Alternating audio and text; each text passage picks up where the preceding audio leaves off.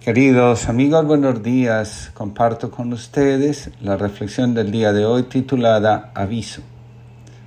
La enfermedad está relacionada con el alma. Primero enferma el alma y después el cuerpo. Los dolores emocionales, las autoacusaciones, los sentimientos de culpa, la ira, el miedo, las agresiones van distorsionando la percepción que tenemos de nosotros mismos, de la vida y de Dios. La incapacidad de entendernos y acogernos como somos, unido al afán de apartar de la conciencia aquello que nos disgusta, termina por convertirse en la puerta de entrada a la enfermedad. Si fuéramos más conscientes de nuestras emociones, posiblemente enfermaríamos menos. Las emociones, dice Jagger, producen vibraciones electromagnéticas que van enfermando sonando el alma. Una vez más, el orden emocional conduce no solo a una vida plena, sino también saludable. Jesús estaba en la sinagoga.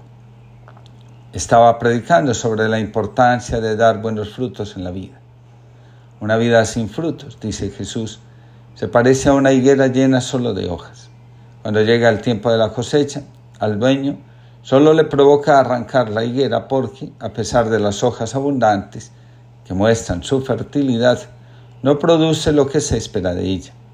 En la sinagoga también estaba una mujer que padecía una extraña enfermedad. Llevaba 18 años encorvada y no podía enderezarse de ninguna manera.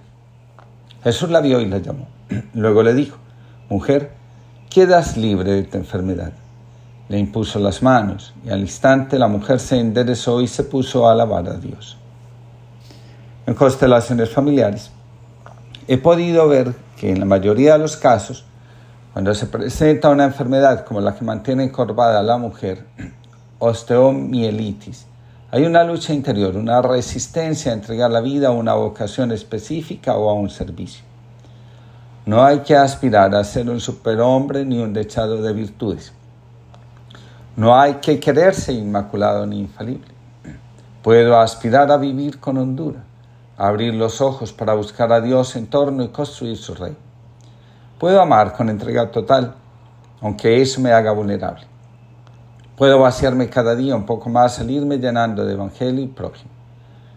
Y a veces soy consciente de vivir de espaldas a todas esas posibilidades, instalado en una medianía apacible donde nada me inquieta rezando voy. Señala Jagger. La enfermedad nos lleva a aquello que no vivimos, a lo que hemos desplazado, a lo que no queremos reconocer. Nos lleva a nuestra sombra. En este sentido, la enfermedad supone un intento de autocuración. Nos pone a salvo de un derrumbamiento psíquico que se produciría inevitablemente de seguir excluyendo nuestra sombra.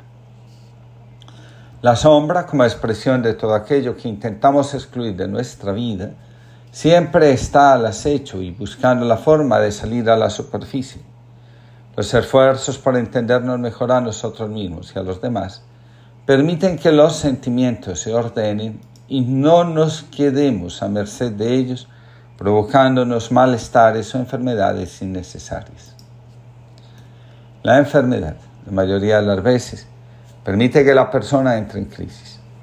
Aquellas partes de nuestro ser que han sido rechazadas por el afán de obtener aprobación, salen a la luz en la enfermedad y llevan a la persona a entrar en un proceso de discernimiento. La enfermedad, cuando se atienden los llamados del alma, permite abrir un nuevo capítulo en la vida y cerrar aquellos que permaneciendo abiertos sirven de fuego al malestar que enferma. En la mayoría de las ocasiones, la enfermedad logra sacudir la base segura, la confianza en la vida hace que la inseguridad llegue a nuestra existencia y se presente como compañera. Si la consideramos como la expresión de una fuerza que nos permite avanzar hacia tierras nuevas, puede ser de mucha utilidad. Si nos paraliza, estamos invitados a buscar la forma de transformarla. La inseguridad que despierta la enfermedad surge porque nadie puede proveer los acontecimientos y menos aún los giros que estos pueden dar. Las travesías siempre son inesperadas. En el caso de la enfermedad, no hay ninguna excepción. Como en las travesías de los héroes, el enfermo tiene que abrirse si quiere avanzar seguro en medio de la incertidumbre, a la Dios, en su presencia, y aprender a confiar en la fuerza o energía que emana de dicha presencia en nuestra vida. La curación depende muchas veces de la capacidad de dar orden a nuestras emociones y relaciones. Sin transformar los vínculos es difícil emprender el camino hacia lo nuevo, hacia lo diferente. Algunos expertos en el tratamiento de la enfermedad con métodos diferentes a la medicina alopática coinciden en señalar que dentro de cada ser humano existe, de manera natural, una capacidad de autorregulación emocional y energética que alimentada por una conciencia donde lo espiritual tiene un buen lugar, puede provocar vibraciones o resonancias diferentes con los acontecimientos que se están viviendo, de manera tal que lo biológico puede verse transformado. Señala Jagger. Lo que la medicina conoce por remisión espontánea son autocuraciones de indudable trasfondo psíquico-mental. La conciencia puede activar positivamente el sistema inmunológico provocando la curación. Toda curación necesita ir acompañada de una transformación emocional. De lo contrario, lo emocional terminará saboteando el proceso.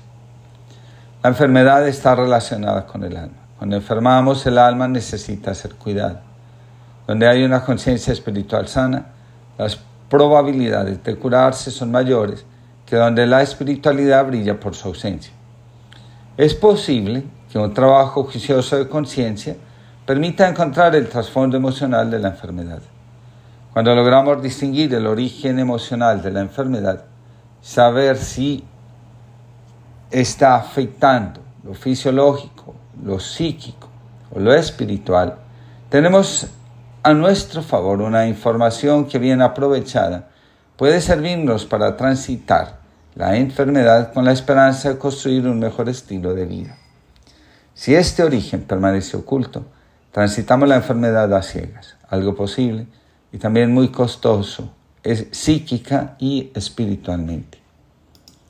En la sinagoga, Jesús encontró a un hombre con la mano seca. Existen experiencias religiosas y espirituales que insisten demasiado en la acción, en las obras que podemos realizar por los demás. Estas expresiones en algunas ocasiones desdeñan la vida interior. Quienes viven bajo este manto pueden llegar a quedarse secas, sin capacidad para desarrollar una percepción diferente de sí mismas, de la vida, de las relaciones y de Dios. La sequedad del alma nos deja a merced del ímpetu de las emociones que cuando salen a la superficie son reprimidas de manera drástica para conservar el ideal de perfección terminan encerrándonos en la cárcel de la identificación con la bondad que se necesita tomar para ocuparse de los otros, descuidando el alma. Recordemos que una vez que el alma se pierde, no hay nada que podamos hacer para recuperarla. Jesús fue un hombre que se dedicó a la acción en favor de los demás, pero nunca hizo a un lado su relación íntima con Dios. Aviso. Está seca sus ramas sin hojas, su tronco sin ojos, sus cables sin sal. Se mueve sin amor, está seco. Nada le estremece, por nada hasta blasfema. La bolsa y el negocio solo le hacen vibrar, está seco. Se mete en ministerios, administra guardillas, rebaja los jornales, que su vida es así. Yo lo he visto, les advierto. Entierren a ese hombre cuanto antes. Gloria fuertes. Que tengamos todos una linda jornada.